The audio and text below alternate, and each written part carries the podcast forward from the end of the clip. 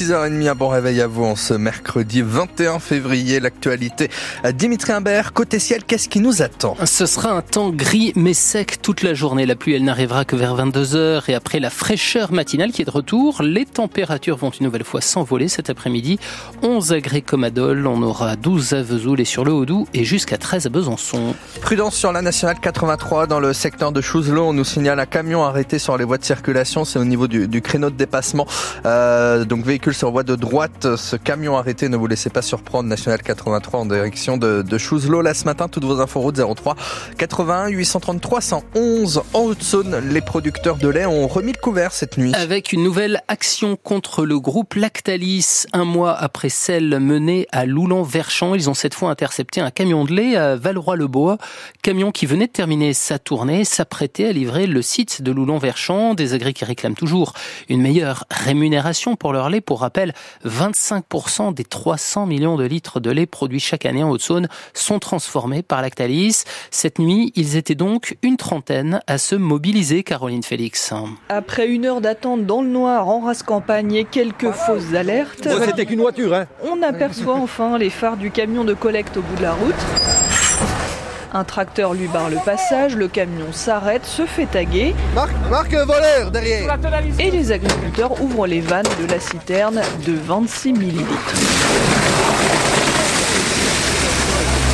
Ils ne veulent pas nous le payer, on leur prend le lait. Ce lait devait finir en cancoyote. Il va finalement nourrir les veaux des producteurs. Parmi eux, Louis, qui a 80 vaches. On est dégoûté, quoi, parce qu'on se lève tous les matins pour traire du lait, et puis au final, on n'a payé euh, rien du tout. Lactalis est l'un des plus mauvais payeurs de la région, d'après eux. Après une petite augmentation récente, ils payent 420 euros les 1000 litres. Encore trop peu pour Antoine. Faudrait combien du coup? Bah Aujourd'hui, minimum 440 euros de 1000 litres, minimum. Ce qu'on veut, c'est juste vivre, vivre de notre métier et avoir une meilleure rémunération, et je pense qu'ils en sont capables. C'est pas normal qu'aujourd'hui, un prix du lait soit acheté si peu euh, aux producteurs et soit revendu les prix qu'on peut retrouver en magasin. Il y a un problème. Les agriculteurs reprochent à Lactalis de ne pas jouer le jeu de la loi Egalim. Ils réclament aussi plus de transparence sur la manière dont ils fixent ces prix. Le reportage de Caroline Félix, là tout de suite, puisque en fait, euh, on a eu donc cette action du groupe euh, contre le groupe Lactalis. Euh, Caroline vous a mis les photos de cette action coup de poing des producteurs de lait sur le francebleu.fr Besançon. En attendant, l'exécutif continue à jouer l'apaisement à trois jours de l'inauguration du Salon de l'agriculture par Emmanuel Macron. Le chef de l'État a rencontré hier la FNSEA et les jeunes agriculteurs. Il avait reçu la semaine dernière la coordination rurale, la Confédération paysanne et le MODEF. Et Gabriel Attal, lui, doit faire de nouvelles annonces à partir de 9h ce matin. Le Premier ministre doit détailler le contenu du projet de loi d'orientation agricole. À la une également ce matin, un résistant étranger au Panthéon. 80 ans jour pour jour après avoir été fusillé par les Allemands, Misak Manouchian, résistant communiste d'origine arménienne, euh, a donc euh, été fusillé le 21 février 44. Il fera son entrée ce soir au Panthéon à partir de 18h30. Il sera accompagné du cercueil de sa femme Mélinée, résistante elle aussi, mais qui lui a survécu 45 ans. À Besançon, un hommage est prévu également place du 8 septembre à 17h30 à l'initiative de la ville et du Parti communiste. Une mauvaise surprise pour les propriétaires d'une maison inoccupée à Pontarlier. En venant visiter les lieux, ils ont découvert que la maison était investie par un couple de squatteurs qui a pris la fuite à leur arrivée, laissant sur place euh, un fusil, une mini-moto et des bijoux. L'homme de 30 ans et la femme de 42 ans ont été retrouvés par la police, qui a découvert aussi que les objets provenaient de cambriolage sur le secteur de Pontarlier en début d'année.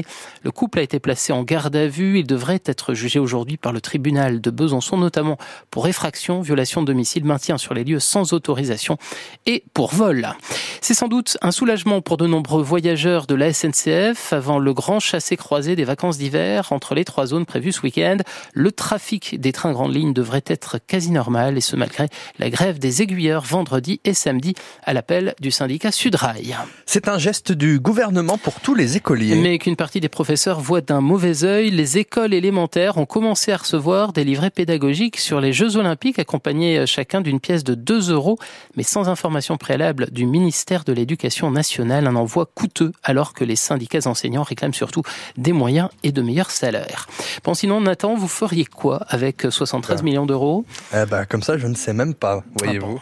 Ah, vous pourriez, par exemple, vous, vous arrêter de travailler. En tout cas, c'est la coquette somme qu'a gagné un Français hier à l'euro million. Il a trouvé la combinaison gagnante. Ce futur millionnaire s'ajoute à la longue liste de gagnants français du jeu. Cinq des dix plus gros gains ont été décrochés dans l'Hexagone, suivi du Royaume-Uni.